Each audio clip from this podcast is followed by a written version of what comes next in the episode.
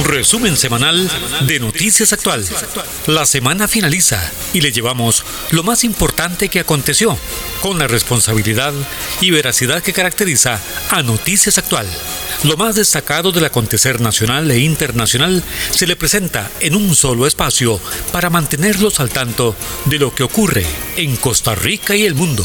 Resumen semanal de Noticias Actual. Gracias, buenos días. A esta hora, Uriel Dávila Ordeñana y su servidor Bernie Vázquez iniciamos este resumen semanal de noticias con eh, temas eh, sintetizados, resumidos, por supuesto, de las noticias más importantes que han acontecido durante la semana.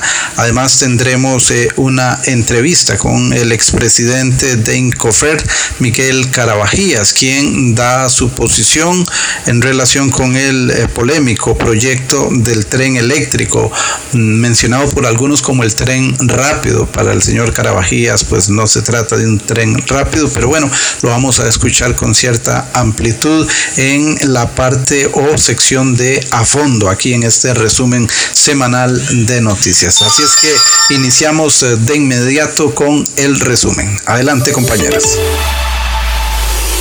Gracias Bernie, amigos y amigas, muy buenos días. Iniciamos el resumen semanal de Noticias Actual del 27 al 31 de julio. Inició la semana con una enorme presa vehicular en la ruta 27, luego de un fin de semana largo, tras la aplicación del paso del primer feriado a lunes. Si bien esta modificación pretende incentivar el turismo interno, pese a la pandemia, miles de costarricenses evidenciaron el aprovechamiento de este periodo para liberar estrés y descansar en las playas del occidente del país en gran número. En los últimos días, una de las medidas de las autoridades de salud fue la ampliación para el disfrute de la costa, ya no de 5 a 9 de la mañana, sino hasta las 14 horas, lo que fue aprovechado por las familias que habían estado prácticamente confinadas en sus casas desde hacía casi cinco meses a raíz de la crisis sanitaria que vive el país. Gracias. Eh, eh, debemos aprender a utilizar estos espacios para el solaz, para eh, la distracción, para el descanso, para compartir con la familia, pero con base en esa llamada nueva normalidad. No es posible que, si bien estuvimos muchas semanas prácticamente confinados en las casas, haya esa salida como estampida, perdonen el término, hacia las playas eh, y estamos seguros de que eh, después de salir del Valle Central, quizás antes ya se les había olvidado los eh, rudimentos de la protección contra este mal. por supuesto que la mayoría de los turistas no estuvieron portando su mascarilla, su careta, no guardaron la distancia en las playas y bueno, regresaron el lunes también de manera masiva y las consecuencias yo diría que ya eh, se estarán viendo, no creo que se hayan visto la semana que cierra, pero sí en estos próximos días, recordemos que a partir del cuarto y quinto día comienzan los síntomas y hasta el día 11 y 14 que se manifiesta ya eh, si hubo o no contagios. Y esto lamentablemente podría estar redundando aún en más contagios. Continuamos con más información en el resumen semanal de Noticias Actual. La tendencia hacia el alza en cuanto al número de contagios de COVID-19 se evidenció una vez más a principios de semana, cuando las autoridades informaron que habían registrado 612 casos nuevos en las últimas 24 horas. El registro señala también que se contabilizaban en total 115 decesos por el citado virus, con 11 muertes ocurridas en las últimas 24 horas, la mayoría de ellas pacientes que tenían factores de riesgo como hipertensión, diabetes, obesidad o tabaquismo. Para ese momento se contabilizaban en los hospitales 323 pacientes por este mal, 56 de ellos en unidades de cuidados intensivos. Radio Actual 107.1 FM, este es el resumen semanal de Noticias Actual. El proyecto del presupuesto extraordinario finalmente recibió segundo debate en el Congreso, con el voto a favor de 49 diputados y uno en contra.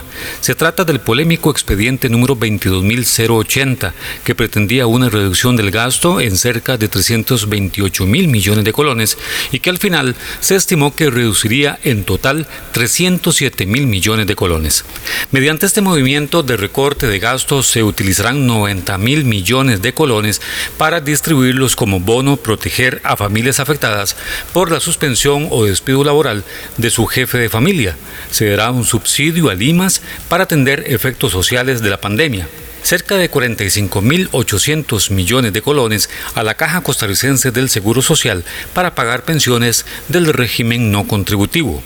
Otros movimientos financieros se harán hacia el Banco Hipotecario de la Vivienda, el BAMBI, con un giro de aproximadamente 17 mil millones de colones para que continúe con el desarrollo del programa de bonos de vivienda.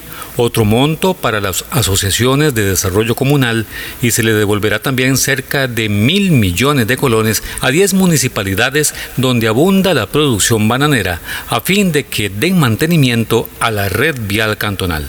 Otros municipios también se van a ver afectados con el recorte en el presupuesto. Más información en el resumen semanal de Noticias Actual. Apenas se analizaba y surgían las reacciones por la aprobación final del proyecto del presupuesto extraordinario cuando el gobierno anunció a través de la conferencia de prensa que brinda el Ministerio de Salud diariamente para informar sobre la pandemia, que había logrado establecer un convenio marco con la Caja Costarricense del Seguro Social para honrar la deuda que ha mantenido por décadas con la entidad aseguradora por más de 1,2 billones de colones. En lo esencial, el Poder Ejecutivo se comprometió a ceder el 10% de cada crédito que suscriba de apoyo presupuestario, lo que significa que en lo que resta del año estaría haciendo llegar cerca de 300 millones de dólares a la Caja Costarricense del Seguro Social. Es la primera vez en varios lustros que el gobierno plantea un compromiso formal para honrar la deuda con la Caja del Seguro Social. Bien, en relación con esta nota, eh, como lo destaca la misma nota, es la primera vez que el gobierno de la República asume un compromiso serio, eh, formal y, oficial, porque se firma un convenio marco, claro, entendemos que un convenio marco no es ya la rúbrica definitiva del compromiso, pero sí es eh, la antesala a esa firma de compromiso ya final para honrar una deuda que eh, supera el eh, un millón de millones de colones, es decir, un, más de un billón de colones de deuda eh, que durante muchas décadas ha mantenido el Poder Ejecutivo y que pareciera que, si te vi ni me acuerdo, no se preocupa por pagarle a la caja que requiere pues para las prestaciones médico-sanitarias y demás de toda la población. Eh, eh, ahora eh, esto, este convenio marco se comenzará a aplicar ya de manera formal. Vendrá una nueva reunión para que se firme el, compromiso ya oficial y legal y eh, se prevé que durante eh, lo que resta del año con todos los créditos de apoyo presupuestario pues se logre acarrear para la caja eh, cerca de 300 millones de dólares. Esto va a ser muy importante para el desarrollo de la caja inclusive para atender cuestiones de la pandemia ya queda en esa autonomía que tienen las autoridades de la entidad aseguradora mm, administrar y proveer a los diferentes ámbitos de de la operación de esta importante eh, institución que tenemos y que hoy más que nunca se ve la importancia y la necesidad de tenerla, que es la caja del seguro. Continuamos con más. Gracias por estar en nuestra sintonía. Continuamos con más del resumen semanal de Noticias Actual. El Orgullo País brotó entre semana con el anuncio de que laboratorios internacionales aprobaron la iniciativa del Instituto Clodomiro Picado, adscrito a la Universidad de Costa Rica, en relación con aplicación de plasma de caballo a pacientes con COVID-19 para bloquear el avance de la enfermedad o mitigarla. Las pruebas están bastante avanzadas y no se descarta que antes de que finalice este año, claro, una vez que cuenten con los permisos requeridos del Ministerio de Salud, puedan aplicarla de manera masiva. A esta destacable pericia de nuestros científicos se sumó la inventiva de los estudiantes de ese campus universitario, quienes mediante el proyecto Respira UCR crearon un ventilador que está a punto de pasar a la etapa de producción en serie y que también servirá para atender a pacientes con coronavirus. Entre la importancia del proyecto se señaló su costo, dado de que el aparato funciona con gran capacidad y a un costo casi 10 veces menos que los ventiladores que se han estado utilizando en esta crisis sanitaria mundial. Bueno, por supuesto que celebramos y claro que es un orgullo país que nuestros eh, científicos, porque hay científicos de gran valía en nuestro país, eh, le digan al mundo que aquí también se sabe pensar y se sabe aplicar ese pensamiento, ese razonamiento ordenado y que se puede traducir en eh, la construcción o la creación de productos y o servicios de ayuda a la población. Nunca más que en este tiempo se hace necesario la inventiva y la, la aplicación de esa inventiva y ya tenemos eh, dos dos temas importantes. Uno que es eh, la aplicación del plasma para mitigar el avance de la enfermedad de los pacientes con COVID. Eh, también se menciona aquí la creación, el invento este de un ventilador que sale, no es que solo el, el precio, porque baja, por ejemplo, un ventilador tradicional, por supuesto sofisticado, eh, tiene un precio de, eh, la relación puede ser de 50 mil colones a 4 mil 500 colones, haciendo un tipo de relación, No sabemos en dólares cuánto puede costar, pero sí eh, es muchas veces mucho menor y la capacidad que tiene, la atención que brinda al paciente es realmente positiva, es eh, como se requiere de acuerdo con eh, los médicos. Así es que celebramos, celebramos estos proyectos de eh, los muchachos de la Universidad de Costa Rica y de los científicos del Clodomiro Picado, que es también adscrito a la UCR, en buena hora y le estamos diciendo al mundo que este pequeño país también aporta para el desarrollo de la humanidad. Casi al cierre de semana, los privados de libertad de la cárcel Gerardo Echeverría se agolparon en la malla de enfrente de la estructura luego de provocar daños y ejercer enfrentamientos con la policía penitenciaria en un evidente motín que al parecer tuvo como causa la falta de atención sanitaria pese al avance que ha tenido el contagio del COVID-19 en los centros penales en las últimas semanas. Reos y funcionarios se han contagiado en varias unidades de admisión y la cifra ya alcanza los 100 casos. Más información en el resumen semanal de Noticias Actual.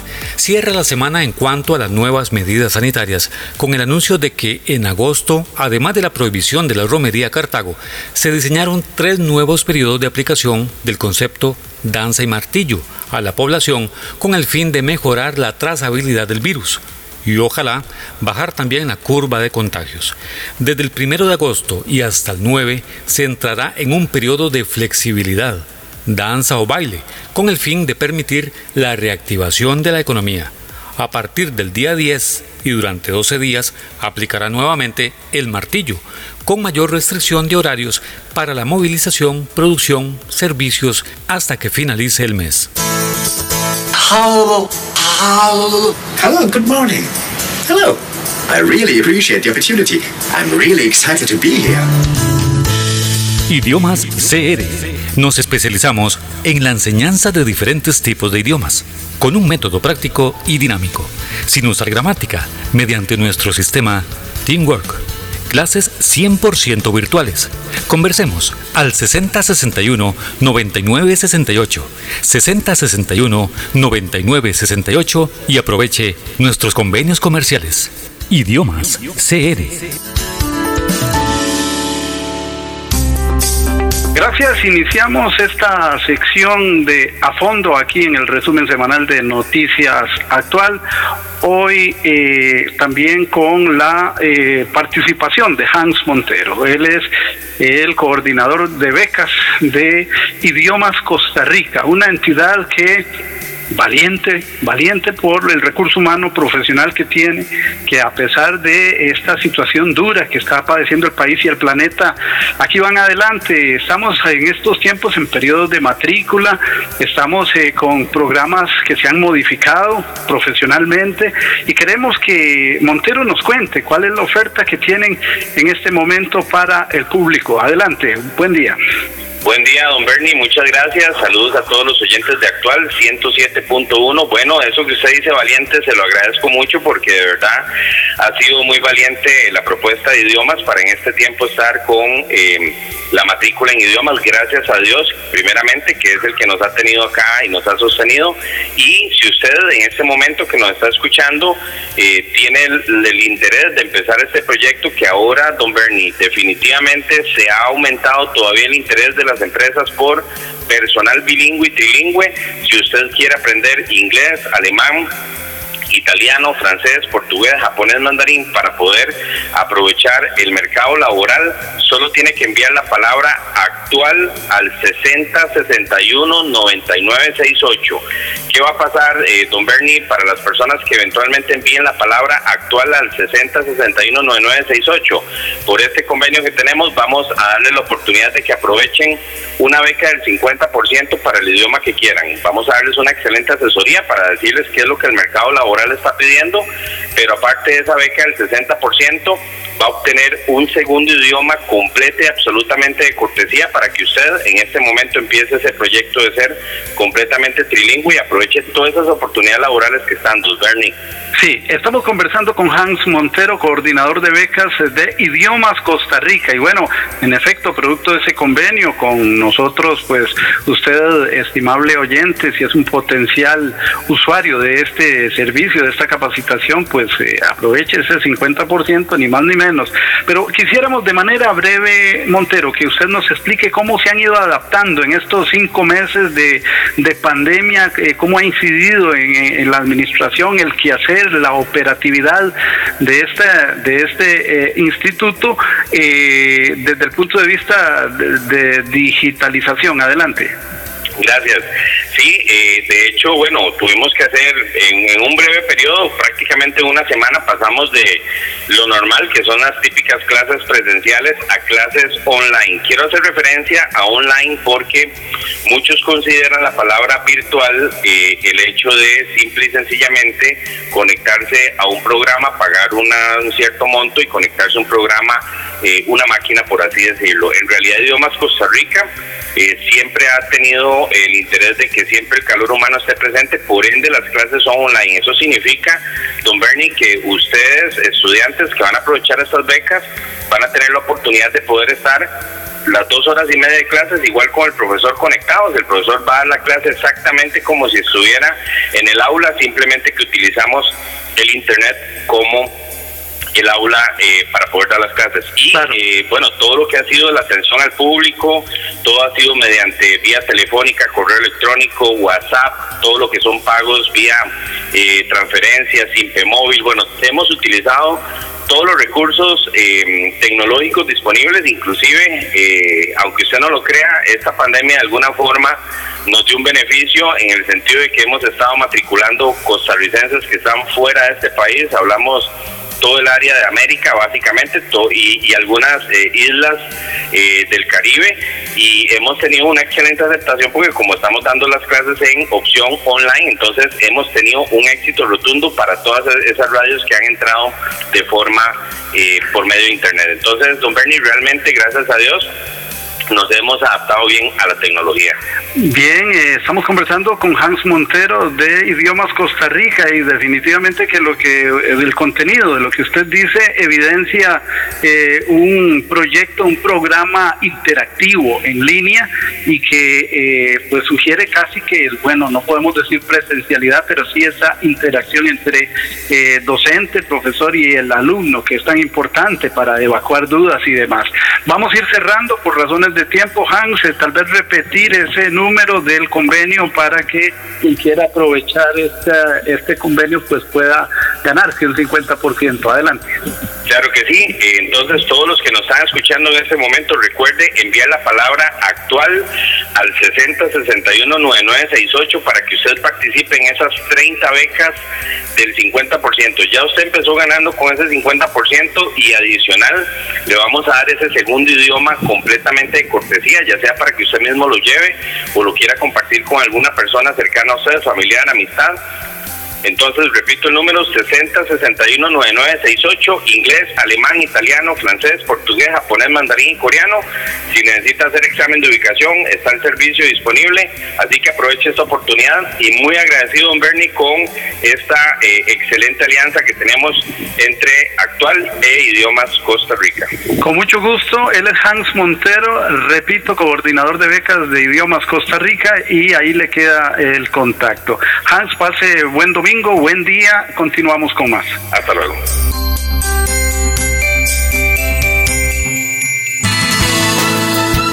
A fondo, la opinión de nuestros invitados en los temas de actualidad. A fondo, comentarios, artículos editoriales, análisis y discusiones en A fondo.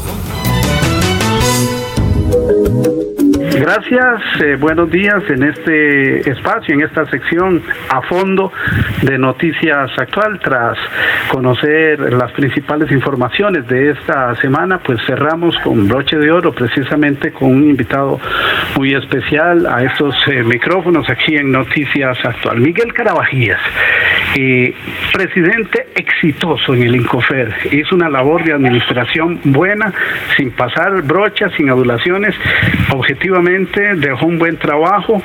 Y bueno, Incofer ahora en manos de Elizabeth Briceño, pero sobre todo con una alta influencia de la primera dama, eh, no sobre el quehacer diario, sino sobre la proyección de esa entidad eh, que pertenece al Ministerio de Transportes. Si nos referimos a un proyecto que desde principios casi que de principios de administración se ha venido impulsando, el tren eléctrico, el tren rápido. ¿Es necesario? ¿No es necesario? Frente a la pandemia debería postergarse, debería arrinconarse. Bueno, queremos conocer el, criterio general de don Miguel Carabajías como expresidente de Encofer. Adelante, don Miguel, buenos días. buenos días. Bueno, yo, yo lo que empezaría es por hacer una observación en el término tren rápido de personas.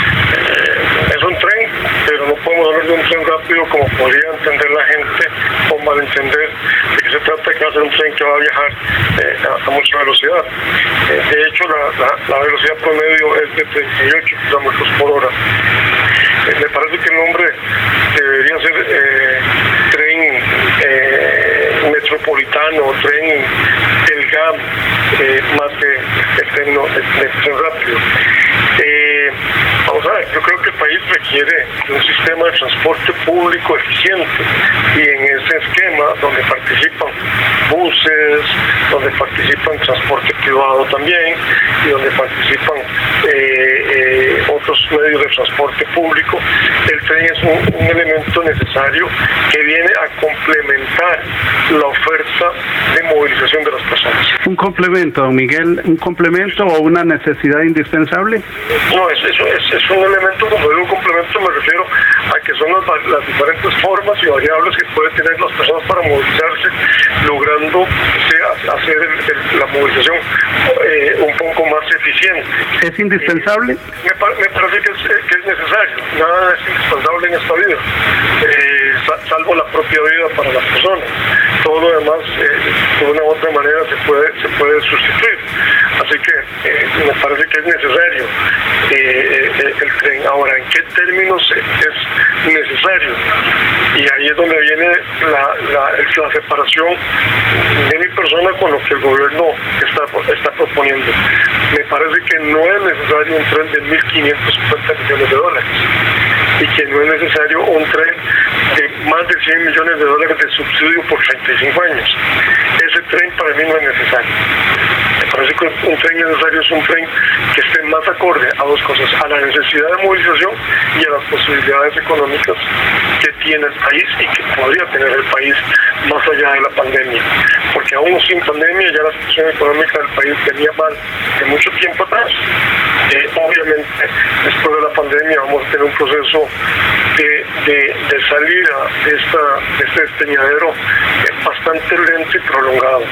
Pero bueno, el, monto eh, del tren no acuerdo para, para empezar. Y a partir de ese monto empezamos, eh, podemos empezar a analizar por qué ese monto nos parece exagerado, exalimitado o sobredimensionado en términos de lo que se quiere presentar como propuesta frente a ese valor o a ese gran monto de Bien, estamos conversando con don Miguel Carabajías, expresidente de Incofer, en relación con el proyecto que impulsa la primera dama y por supuesto el gobierno de turno eh, del tren eléctrico. Y le asociaba el término tren rápido no de mi propia creatividad, sino precisamente porque así lo plantearon los impulsores en junio recién pasado cuando comparecieron ante la comisión legislativa. Eh, pues se les preguntó por esos 500 y resto de millones de dólares que prestará el BCI, entiendo como que para una primera etapa, pero que según los proponentes viene a resolver un problema de congestionamiento vial y que a la postre en solo un año se ahorrará eh, casi que ese mismo monto del préstamo en mayor rapidez, ganar tiempo y por tanto es que se habla el término rápido y que a 2045 se estaría eh, multiplicando esa ganancia, o sea, se presenta casi como la panacea de la movilidad. ¿Su planteamiento, don Miguel? Vamos a ver, entiendo obviamente que vos estás utilizando el nombre, que está mal utilizado por parte de quienes presentan el proyecto, pero no, no, vamos a pongámonos, en el contexto. En un año no va a recuperar absolutamente nada. Eh, el, proyecto dura 35 años y hay que pagar más de 100 millones de dólares por año de subsidio al operador. Eh, para empezar. En, segundo lugar, eh, cuando ellos hablan de que van a, poder mejorar la movilidad y nos hablan entonces de que van a, darse más o menos 29 millones menos de viajes de vehículos particulares. Nos dicen esa parte, pero no nos dicen que eso solamente representa el 3.2% total de las, de las movilizaciones que hay en vehículo privado. O sea, un, impacto eh, de un proyecto que cuesta 1.550 millones de dólares, 1.000 millones de dólares de subsidio anual, la cantidad de vehículos que va a desplazar son solamente 3.2%. Y cuando hablamos de, de personas va a mover el tren y nos hablan tenemos que recordarle que en, el área eh, del GAN eh, ese, ese, monto que nos están hablando, que suena muy grande, solo representa el 4 o 1% del total de las personas que se movilizan. Eh, entonces, para 1.550 millones de dólares, más un subsidio de 100 millones, estamos pretendiendo movilizar solamente el 4.2% de las personas. O sea, entonces, le vuelvo, a, vuelvo al comentario anterior. O sea, el monto de 1.550 millones que se compone de 550 préstamos del BESI y de mil millones que tendrá que poner el, el, operador o la persona que se hace de la concesión, eh, eh, esos 1.550 millones de dólares, ¿cómo se llama? Van a venir a solucionar en ese porcentaje eh, la realidad de la problemática de movilización en el GAN. Entonces es cuando, reitero, me parece que es demasiado el monto para un, efecto como el, como el que se estaría eh, teniendo, ¿verdad? El tren no vendría a resolver el, el problema de congestionamiento vehicular, del parque vehicular en nuestro país, eh, por lo menos en el GAM, eh, don Miguel. Bueno, ya se lo acabo de decir, restaría de lo que hoy se mueve solamente el, 3.2%. Correcto, sí, claro. Pero, pero, pero aquí es donde tenemos que ver qué es el tren que queremos. Y ahí también es donde posiblemente me separo de la posición del gobierno. El tren que queremos es un tren como se estila o como se usa o como, forma parte de, las diferentes alternativas de movilidad de las un tren de cercanías que lo que hace es reducir tiempos de viaje, tienen que ser recorridos un poco más distantes y que esa distancia hace que las personas tengan que viajar un, largo tiempo eh, producto de la cuestión. Y el tren viene a favorecer a esas personas, a las personas que están en Paraíso, que están en Cartago, que están a San José, a esas personas el tren, esa población para まあ、しまも。De manera más eficiente y, en, mejor condición de lo que están haciendo hoy, ya sea cuando viajan en bus o ya sea cuando viajan en su vehículo privado. Si, si, si entendemos el tren desde esa perspectiva, nos damos cuenta que el tren es necesario. Pero si lo movemos desde la perspectiva que queremos decir para justificar ese abismal monto, si queremos justificarlo diciendo que la columna vertebral va a ser la columna vertebral del transporte público, nos, nos equivocamos y nos están planteando algo que en todo caso no sería posible lograrlo en este en este trazado que hoy se estaría utilizando. Bien, eh, bueno, eh, eh, es lo que queríamos escuchar, no no por el contenido, sino la posición a favor o en contra de este proyecto de don Miguel Carabajías como ex jerarca de Incofer, pero no queremos ir cerrando esta entrevista sin hacer un poquito de perfil de quién es don Miguel Carabajías. Don Miguel Carabajías no solo fue exitoso en su administración en el Incofer, sino que luego eh, tuvo intenciones políticas, don Miguel, usted, inclusive eh, en la bandera de este partido multicolor eh, republicano social cristiano,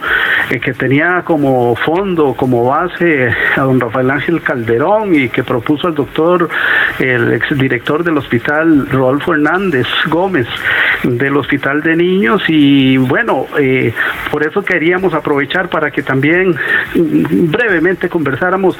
Cómo ve usted ese partido del cual usted ya también se separó, ya que menciona usted el término separación. Hoy por hoy ese partido está por morir, está fortaleciéndose un Drago Lanescu que abandonó el partido. Su opinión, adelante. Sí, tal vez antes de dar mi opinión en eso, eh, quería manifestar dos cosas sobre el tema del tren que estamos hablando. Claro, adelante. Yo, yo soy de las personas que creo en el tren, quiero que se impulse un proyecto del tren, quiero que el proyecto del tren se llegue a dar, pero en condiciones muy diferentes o sustancialmente diferentes a la propuesta que está puesta por parte de la, del gobierno y de la primera dama. Y aquí también quisiera hacer un, breve eh, manifestación. O sea, eh, eh, el proyecto se ha politizado lamentablemente a efectos de quién es el que está impulsando y quién es el que está eh, llevando la cabeza del proyecto. Se pasó de un tema más técnico, que dio sido un tema de discusión y de análisis mucho más técnico, a un tema de alguna manera con una visión un poco más política desde el momento en que se establece quién es la cabeza del proyecto. Y a esa cabeza del proyecto, lo que uno le podría decir, como se lo hemos dicho, es eh, hay que sentarse, hay que analizarlo por el bien del país, cómo podemos hacer un proyecto posible, económicamente viable y que le pueda funcionar a una enorme cantidad de personas que voy a hacer traslados de una, dos a tres horas en distancias de 20 o 30 kilómetros.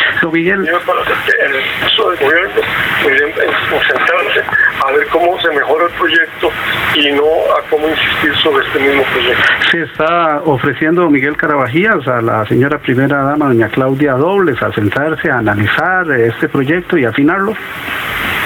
Estamos en eso, se lo hemos dicho personalmente, esa posibilidad de que, de que estamos en el modo de colaborar y con tal de que el proyecto se pueda llegar a alcanzar dentro de unas condiciones muy especiales. Porque si pudiéramos hablar de más problemas que tiene el proyecto, tendríamos que otro poco de rato para señalar otro montón de problemas por los cuales el proyecto, tal y como está, no, es posible. Don Miguel, y es que se ha hablado, ¿verdad?, en la informalidad de la populis, ¿verdad?, en la calle inclusive, que es que doña Claudia eh, tiene afanes eh, políticos que no descartaban plantearla como una precandidata, etcétera, y a cómo está la situación en este momento, no vende, no vende votos ese proyecto en este momento. Pero bueno, eh, pasemos de una vez a la política y le reitero el planteamiento que le hacía en relación con el Partido Republicano Social Cristiano. Adelante. Sí, mire, no, tengo, tengo nada que decir porque hace mucho tiempo no solamente me alejé de, ese partido político eh, en, buenos términos, pero me alejé y, desde hace mucho rato tampoco estoy metido en, la política. Eh, eh, estoy tratando de, de los frijoles y el arroz de míos y de, mi familia y, obviamente siempre con ojo en el interés del país en algunos temas en los cuales me siento en condición de poder, de opinar. Eh, pero, pero, eso, en este momento contemplando en, en, análisis sobre los partidos políticos. Y en el caso de doña Claudia, más allá de si pueda o no tener aspiraciones, que es algo muy personal y que pues, sabe un asunto de pleno derecho, eh, me parece que aquí lo que está primero es el país en términos de un proyecto se requiere, pero a un costo inferior al que el gobierno está queriendo eh, vendernos al país, eh, mostrándonos un montón de, de bellezas que que al final terminan siendo números reales eh, muy distintos a los que parecieran ser cuando nos presentan. Bien, por razones de tiempo, don Miguel, no porque hayamos acabado estos dos temas, eh, tenemos que cerrar, pero por supuesto que cordialmente invitado a otra entrevista a fondo aquí de Noticias Actuales. Con muchísimo gusto, ya lo repito, sobre el tema del tren, hay todavía mucho más, mucho más cosas que, que, todavía tienen que señalarse de, de problemas en el proyecto presentado. Así es, así es. Él es don Miguel Carabajías, expresidente de Incofer, aquí en A Fondo Noticias Actual. Pase buenos días, don Miguel. Ok, gracias. Bien, de esta manera, amigas, amigos oyentes, concluimos eh, por este fin de semana con este resumen semanal de noticias actual eh, con eh, una descripción breve y por supuesto el comentario a algunas de las notas más importantes y este esperamos, si Dios lo permite, la próxima semana estar de nuevo con ustedes.